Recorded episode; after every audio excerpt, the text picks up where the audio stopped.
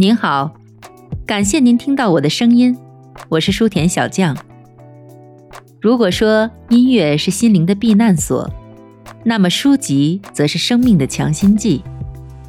希望我的个人读书频道可以填充您无聊的碎片时间，也希望我的声音能时常陪伴你我在书香文墨之中，润泽生活的枯燥，丰满彼此的余生。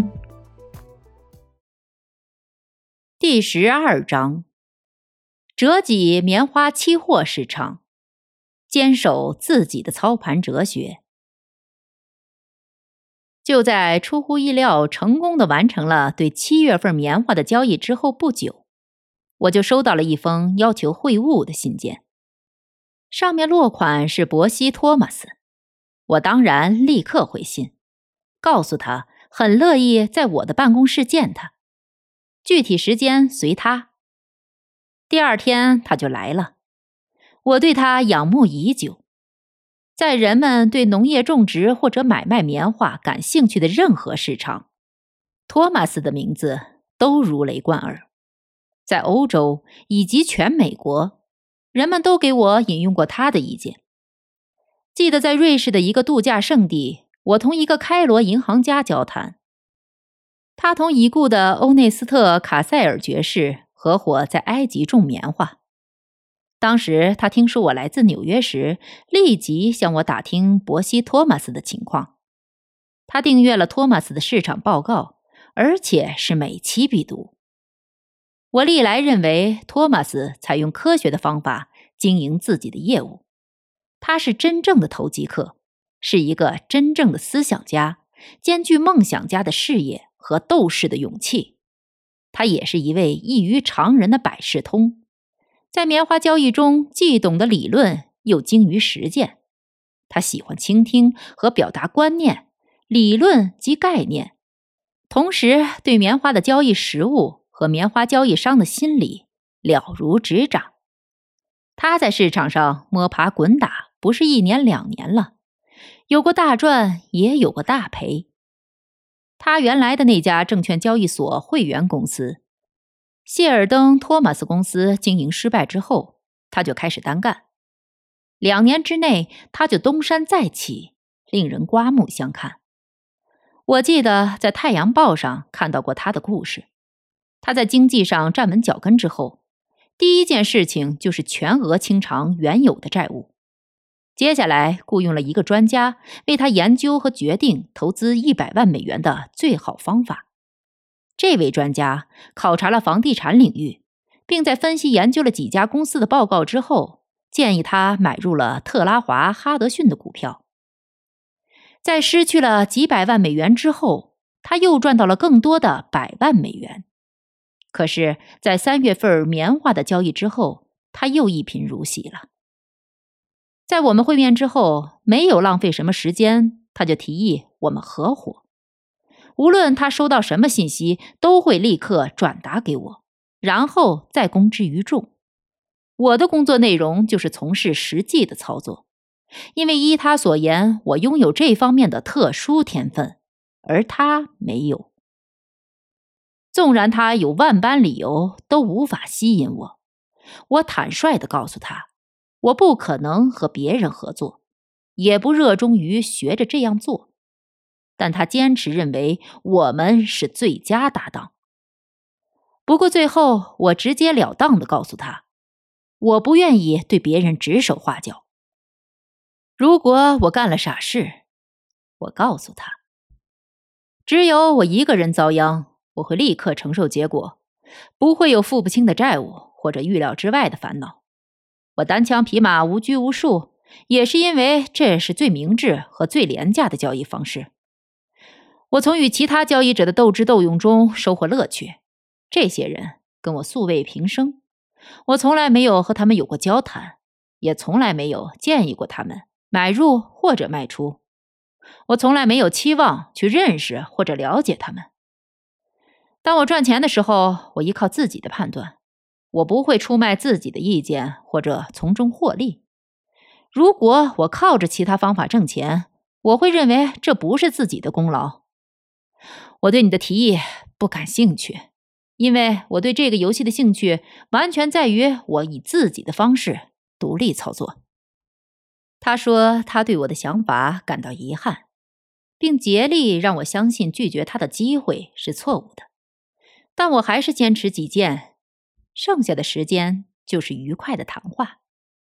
我告诉他，我知道他会卷土重来，并且表示我愿意在资金方面支持他。可是他说他不能从我这儿接受任何借款。然后他问起了我七月份的那次交易，我向他和盘托出如何开始交易，买了多少棉花，价格怎样，以及其他一些细节。我们又闲聊了一会儿之后，他就告辞了。我以前对你们讲过，一个交易者有一大堆敌人，其中许多可以成功的从内部对你发起进攻。我记得自己犯过的错误，我知道一个人可以拥有初心以及终生独立思考的习惯，却依然无法抗拒他人极具说服力的攻击。比如贪婪、恐惧和不切实际的期望，但我是凡人一个。我发现自己也非常容易犯错误。在这个特殊的时间，我本应该保持高度警惕，因为在之前不久，我经历了一件事儿，证明一个人是多么容易被人说服去做违反自己判断，甚至违背自己意愿的事情。这件事。发生在哈丁兄弟公司的交易大厅，我在那里拥有一间私人办公室，他们允许我独自使用。在市场交易时间，没有我的同意，任何人不得进入。我不希望别人干扰我，因为我的交易规模一直非常大，利润相当可观。他们给予了非常严密的保护。有一天，正好是市场收盘。我听见有人向我打招呼：“下午好，利文斯顿先生。”我转过身，发现是一个完全不认识的陌生人，大约三十或三十五岁的样子。我不明白他是怎样进来的，但他确实就站在我面前。我推测他的业务与我有关，所以才得以进入到我的办公室。但我一句话也没有说，只是盯着他。很快，他对我说：“我来是想和你谈谈沃尔特·斯科特。”然后他不再说话。他是个图书代理商，当时他的举止和谈吐让人感到不是很舒服，而且不善言辞。他的外表看起来也缺乏魅力，但他确实很有个性。他在说，我想我在听着，但我不知道他在说什么。我根本什么都没有听进耳朵里，即便是当时也是这样。他滔滔不绝的说完后，先是递给我一支钢笔，然后又递过来一张空白表格，我就在表格上签名。那是一份花五百美元买下一套斯科特作品的合同。我一签上名字，就清醒了过来，但他已经把合同揣好，放进了衣服口袋里。可我不需要这些书，也没放这些书的地方。这些书对我一点用也没有，我也无人可送。可我竟然同意花五百美元去买下这套书，我对亏钱习以为常。因为我在思考时，绝对不会先去想自己犯错的那部分内容，而总是去考虑操作本身以及犯错误的原因。首先，我希望了解自己的思维局限和习惯；另一个原因是，我不希望再犯同样的错误。只有在吸取教训，并在以后因此获益，一个人才能原谅自己的过失。唉。我犯了一个五百美元的错误，却找不到问题所在。我只是盯着这个家伙，首先要掂量掂量他。我敢肯定，他正在对我微笑，那种善解人意的微笑。他似乎看透了我的心思。我意识到不必对他解释什么。我不说话，他也知道我会说什么，所以我决定跳过解释和铺垫阶段，直接问他：五百美元订单，你可以获得多少佣金？他立刻摇头回答道：“对不起，我不能那么做。”你能拿多少？我追问道。百分之三十，可我不能那么做。他回答。五百美元的百分之三十是一百六十六块六毛六美分。如果你退还我那张签了字的合同，我就给你两百美元现金。为了证明我的话。我从口袋里掏出了两百美元现金。我告诉过你，我不能拿这钱。他说：“你所有的客户都会给你开这个价吗？”我问。“没有。”他回答。“那么你怎么知道我会这么做呢？”那是你们这种人的风格。你是顶级玩家，因为你也是顶级的商人。我非常感谢你。可是我不能这样做。现在告诉我，你为什么不想挣比你佣金还多的钱呢？根本不是佣金的事儿。他说：“我不仅仅是为了佣金而工作。”那么，你为什么工作呢？既为佣金，也为记录。他回答：“什么记录？我自己的记录。”那你的动力是什么？你只是为了钱而工作吗？他问我。是的，我说。不是这样吧？他摇了摇头。不，你不是，你不会从这样的工作中得到足够的乐趣的。你工作一定不仅仅是为了自己的银行账户上增加一些钱。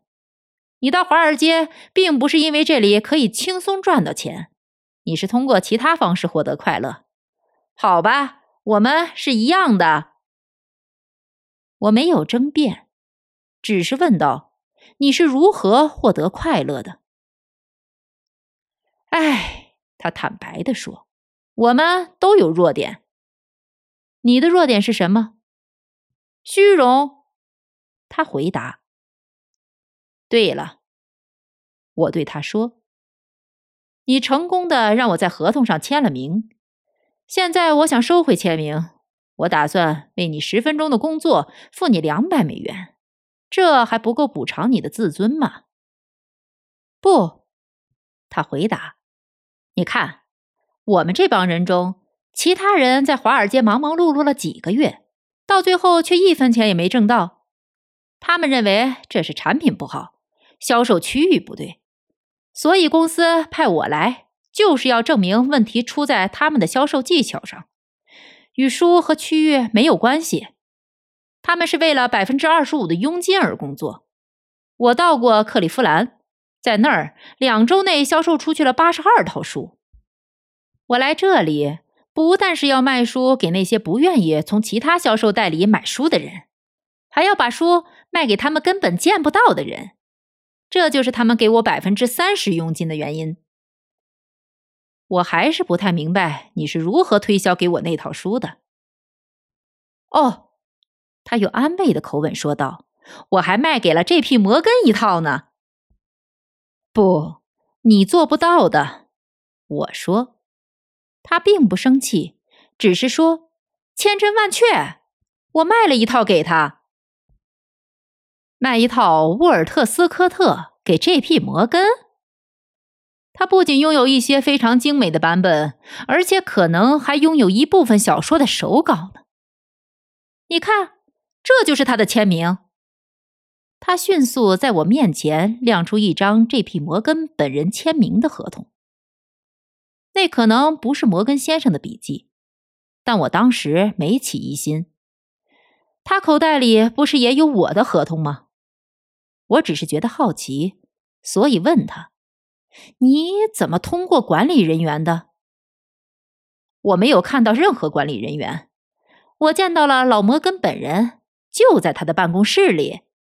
太离谱了，我说。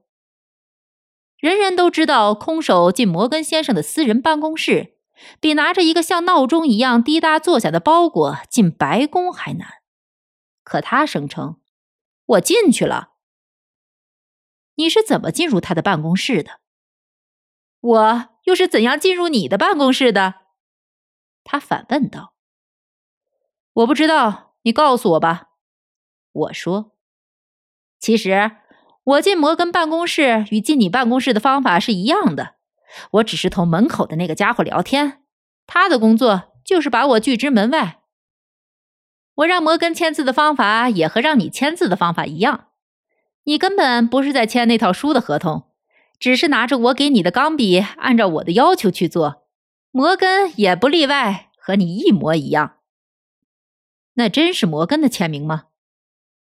大约三分钟后。我带着怀疑的态度问他：“当然，他还是小孩子的时候就学会了如何签自己的名字。这就是全部经过。”“是的。”他回答。“我非常清楚自己在做什么，这就是全部的奥秘之所在。”我非常感谢你。再见，利文斯顿先生。他开始往外走。稍等。我说：“我应该让你从我这挣到两百美金。”我递给了他三十五美元。他摇了摇头，然后说道：“不，我不能那样做，但我却可以这样做。”然后他从衣袋里拿出那份合同，撕成两半，把碎片递给我。我数了两百美元，拿到他面前。可他又摇头拒绝。难道你不是这么想的吗？我问。不是。那么你为什么要撕合同呢？因为你没有生气，而是换位思考，站在我的角度接受这件事儿。可我是自愿给你两百美金的。我说。我知道，但钱不代表一切。他的言语让我深有感触的说道：“你说的对，钱不是一切。现在要我为你做点什么吗？你太直接，不是吗？”他说：“你真的愿意为我做点什么吗？”是的，我告诉他：“我乐意效劳，但我能否帮上忙，就看你想要做什么了。把我带到埃德哈丁先生的办公室吧。”我希望他给我三分钟的时间，然后让我们单独交谈。我摇了摇头说：“他可是我的好朋友。他五十岁了，也是一个股票经纪商。”这位图书代理商说：“确实如此。”所以，我把他带到了艾德的办公室。之后，我再也没从这位代理商那里听到什么信息。也没听说过他的有关情况。不过几周之后的一个晚上，我进城时，在第六大道的火车站遇到了他。他很有礼貌的摘帽示意，我点头回礼。他走过来问候我：“利文斯顿先生，你好吗？哈丁先生好吗？”他很好。为什么这么问？我觉得他话里有话。你带我去见他的那天。我卖给他总价值两千美元的图书，他可对我只字未提。我说：“对他那种人不会谈这个。哪种人不会谈这个事情？那种从不犯错的人，因为出错总不是好事儿。那种人永远知道自己需要什么，他根本听不进去别人的话。”也正是那种人替我的孩子出了学费，还让我的妻子心情不错。利文斯顿先生，你给了我一个很好的机会。当我放弃你迫不及待的想给我那两百美元的时候，我就预料到了。如果哈丁先生不买你的书呢？哦，我知道他会的。我早就清楚他是什么样的人，搞定他不是问题。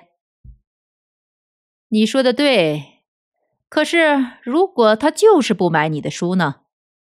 我坚持问道：“那我会再回来找你，并卖给你点什么？祝你愉快，利文斯顿先生。我现在要去见市长了。”当火车停靠在公园的时候，他起身告别。希望你能卖十套给他。我说：“市长阁下是坦慕尼派，我也是个共和党人。”他一边说，一边悠闲地向车外走，好像火车会等着他。而车果然停了下来。我之所以如此详细地给你讲这个故事，是因为里面描述了一个不同寻常的人。这个人说服我买了我并不愿意买的东西。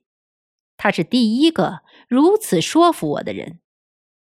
按理说，绝不应该再有第二个这样人了。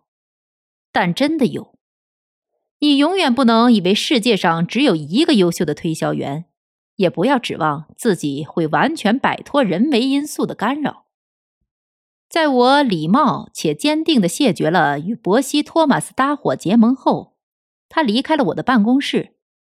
我可以发誓，以后我们在业务上不会再有任何交集。虽然不能确定以后是否还会和他再见面。但就在第二天，他来了一封信，感谢我主动提出资金帮助，邀请我去同他见面。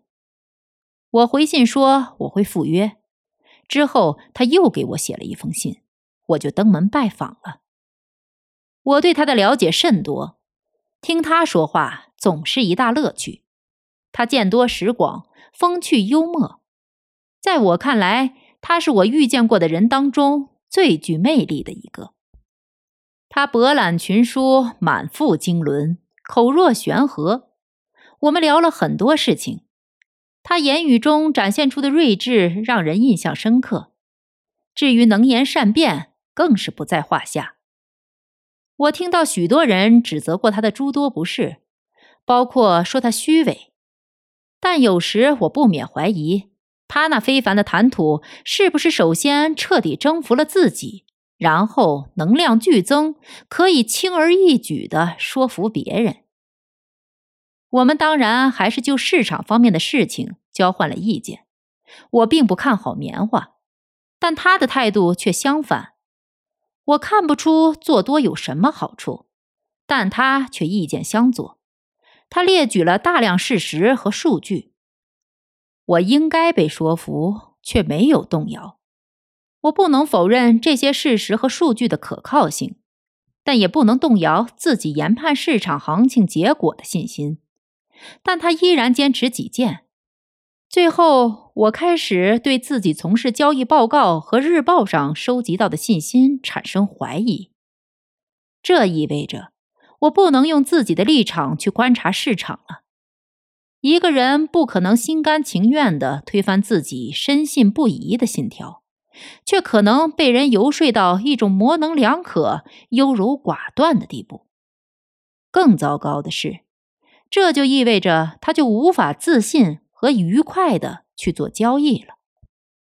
我不能说自己犯糊涂了，但准确讲，我失去了自己的立场，或者说，我无法再独立思考了。我不能向你详细描述我是如何一步步陷入这种后来被证明代价极高的心理状态。他信誓旦旦地保证自己独家数字的精确性，而我所掌握的数字，任何公众都可以接触到，并非我所独有。正是这个原因，才导致我迷失了自己。他反复强调。在整个南方地区，他拥有一万名信息联络员，他们历经多次考验，证明绝对可靠。最终，我开始用他的方式研究市场形势，因为我们看到的是同一本书的同一页上的内容，而书由他拿着呈现在我眼前。他思维逻辑严密，一旦我接受这些事实，毫无疑问。就会得出和他一模一样的结论。他最初同我谈起棉花市场的时候，我不但看空，而且已经在市场上做空了。后来我接受了他的事实和数字时，开始担心自己先前是根据错误的心理而建立的头寸。当然，我既然有了这个念头，就不能不去回补。当托马斯让我认为自己是错误的时候，我就开始回补空头仓位，而且必须去做多。这就是我的思维方式。你知道。除了买卖股票和期货，我这辈子没干过别的。我很自然的想到，既然做空错了，做多一定是正确的。如果做多是正确的，我就必须去买进。就像我在棕榈滩的老朋友帕特赫恩经常说的那样：“不下注，你就永远不知道输赢。”我必须证明我对市场的判断是对还是错。而这一切只有在月底时从经纪公司的账单上才能看到。我开始买进棉花，很快就达到了我通常的操作数量，大约有六万包。这是我交易生涯中最愚蠢的操作，不是坚守或遵从自己的观察和推理，只是在玩别人的游戏。因此，我的愚蠢操作导致这样的结果是再正常不过的了。我不仅在并不看涨的情况下买进，而且也没有按照经验的指导累计头寸。我没有采用正确的方式交易，因为听信别人，我失败了。市场并没有按照我希望的方向发展。当清楚自己的处境时，我既不害怕，又不焦躁。但如果托马斯是正确的话，市场不该有那样的走势。一步错，步步错，当然一切都乱七八糟。我纵容自己听信别人，而没有去止损，而是继续在市场上支撑。这种操作方式同我的本性格格不入，而且违背我的交易准则和理论。即便是我年轻时在对赌行里干的时候，都比现在清醒。但我不再是自己了，我变成了另一个人，一个被托马斯牵着鼻子走的人。我不但做多买进棉花，而且还买进大量的小麦。小麦的操作相当不错，给我带来了丰厚的利润。我愚蠢的去支撑棉花。把头寸增加到十五万包。可以告诉你，大约在这个时候，我的感觉并不十分好。我这样说，并不是为了给自己找借口掩饰过失，而只是陈述事实真相。我记得自己后来去海湾休息了一段时间，在那儿我做了一些思考。在我看来，我的操作量太大了。我并不是一个胆小的人，但现在有点紧张了。这促使我决定减轻自己的负担。为了达到这一目的，我必须抛出棉花和小麦两种商品中的一种。看起来不可思议。我熟悉游戏规则，在股票和期货投机圈里混了十二到十四年，现在却把事情办得如此糟糕。棉花交易出现亏损，我却继续持有；小麦交易出现利润，我却抛出。这真是一次极其愚蠢的操作。不过，让我略感欣慰的是，我可以说这不是我的交易方式，而是托马斯式的交易。在所有的投机交易中，没有几个比这种设法拉高均价以求减少损失还愚蠢的事情了。后来的棉花交易淋漓尽致地说明了这一点：抛出产生损失的头寸，保留获利的头寸，这才是非常明智的做法。这一点对我而言显而易见，我也了如指掌。但直到现在，我都在纳闷自己为何会沿着相反的方向在操作。所以我卖掉了小麦。故意压缩小麦上的利润，在我抛出之后，小麦价格每普氏尔上升了二十点。如果我继续持有小麦的话，就可以获利大约八百万美元。既然已经决定坚守亏损的部位，我就继续买入更多的棉花。我非常清楚的记得每天是怎样买进棉花的，而且越买越多。你肯定想知道我为什么要买进这么多棉花？为了避免价格下跌。如果这不是超级傻瓜的做法，那又是什么呢？我只得不断投入越来越多的资金，而到最终，我赔的越多。我的经纪商和好朋友们无法理解我的做法，直到今天，他们还感到莫名其妙。当然，如果这笔交易换一种做法的话，那我就会创造奇迹了。不止一次有人提醒我不要太过依赖帕西·托马斯那些高明的分析，可我把这些话当作耳边风，仍然不断买进棉花。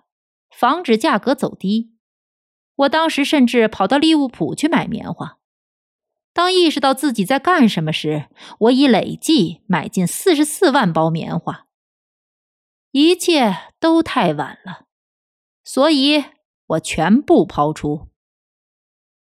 我差不多把自己在股票和期货交易中所有赚到的钱都赔进去了，虽然还没有到一文不名的地步。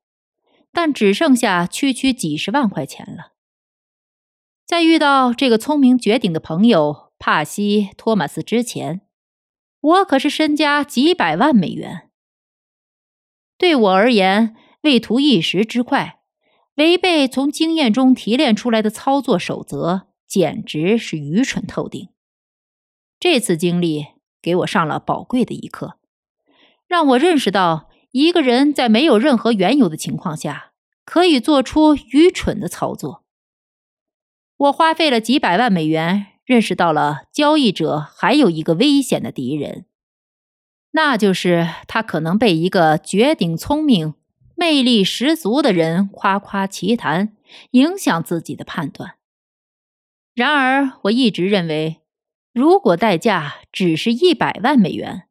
得到这个教训也是值得的。不过，命运之神并不总是让你自己决定学费的高低，他让你承受被教训的痛苦，然后再把账单拿给你。他知道，无论账单金额有多大，你都必须付账。明白自己干了蠢事之后，我结束了这场意外。帕西·托马斯也淡出了我的生活。正如吉姆·菲斯克过去常说的，我又到了山穷水尽的地步，手上百分之九十的资产付之东流。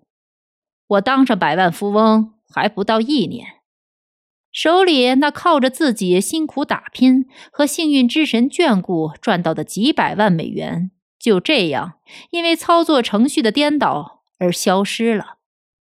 我卖掉了两艘游艇。生活也大不如以前了。然而祸不单行，时运不济。我先是染病在床，接着又需要二十万美元应急。几个月之前，这个数目根本不足挂齿，但现在，这是我飞快消失的财富中仅余的大部分钱。我必须拿出这笔钱。但问题是，我从哪里得到这些钱？我不能从自己的经纪商账户余额中拿出这些钱，因为如果这样，我就无法保留足够的交易保证金。要是我想迅速赚回那几百万美元，我需要比以前更多的交易筹码。在我看来，只剩下一个选择了，那就是从股市上赚这笔钱。你可以想象，这是多么困难。如果你对一般的证券交易商的普通客户了解较多的话，就会同意我的看法，那就是指望股市为你买单，正是华尔街最常见的亏损原因之一。如果你固执己见，你会赔掉一切。有一年冬天，在哈丁公司有几个自命不凡的家伙。花了三四万美元买了一件大衣，却没有一个人活着穿上了这件衣服。事情是这样的：有一个著名场内交易员穿着一件镶着海獭皮的大衣来到交易所。他在这件事情发生之后，只象征性的每年领取一美元的薪水，所以变得闻名遐迩。当年在皮草价格飞涨之前，这件衣服也就值一万美元。哈丁办公室里一个叫鲍勃·基翁的人决定买一件俄国黑貂皮大衣，他在城里问好了价格，差不多也是一万美元，真是太贵了。有一位同事反对：“哦，不贵，不贵。”鲍勃·基翁高兴地说。各位，如果真心实意的答应送给我，作为对公司里最好的人的尊敬，你们大约一周的薪水就够了。有人愿意表态吗？没有。很好，那就让股市给我买单吧。为什么要买一件貂皮大衣呢？艾德哈丁问道。貂皮大衣特别适合我这种气质的人。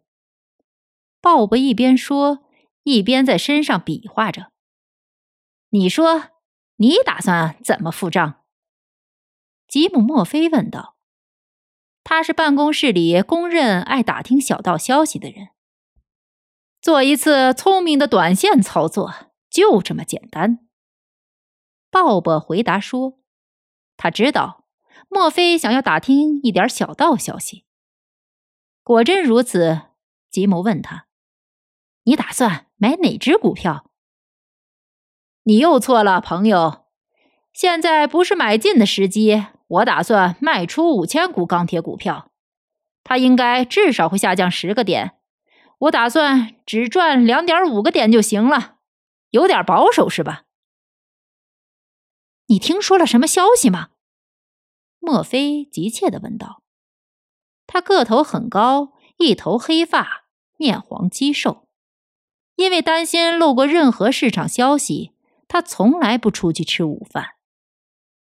我听说，外套是我计划最想得到的东西，仅此而已。”鲍勃转向哈丁说：“艾德，抛出五千股美国钢铁股票。”亲爱的，今天就抛。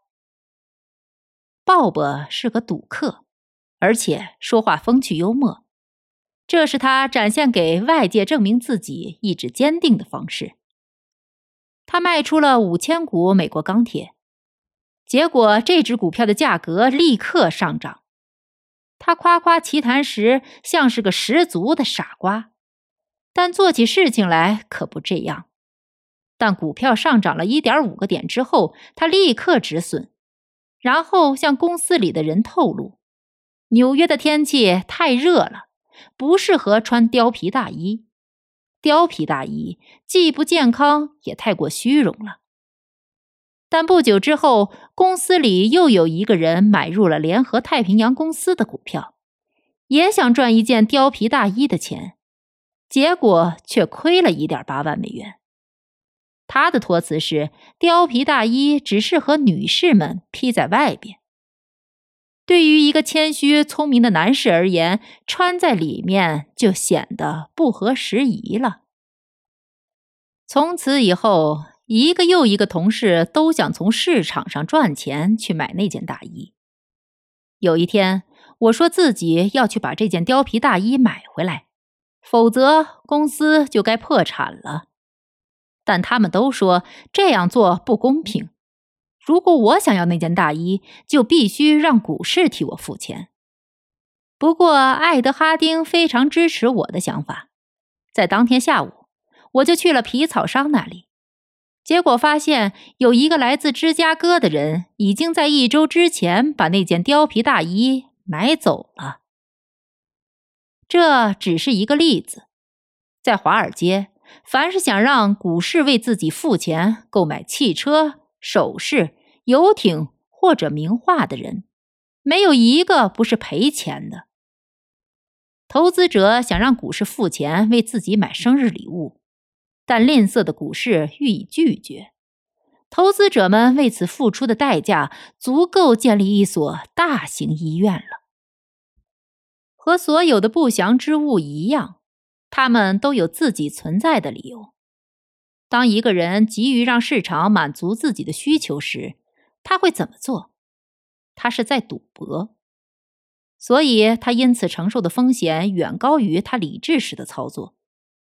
因为在理性操作时，他会冷静的研究市场基本形势，据此可以得出合理的意见或想法。从一开始，他就是在追求短线利润，根本不愿意等待，而市场好像无论如何都要顺从他的意思。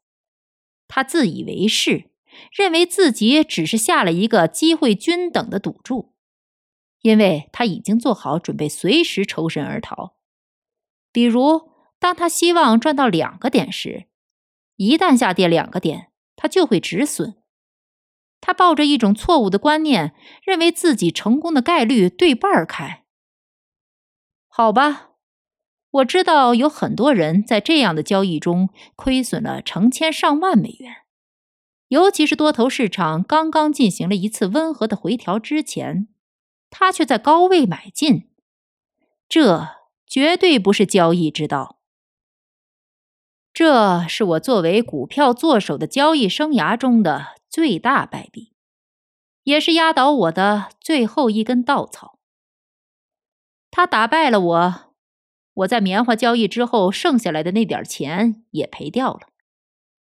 这对我的伤害更甚，因为我在继续交易却不停赔钱。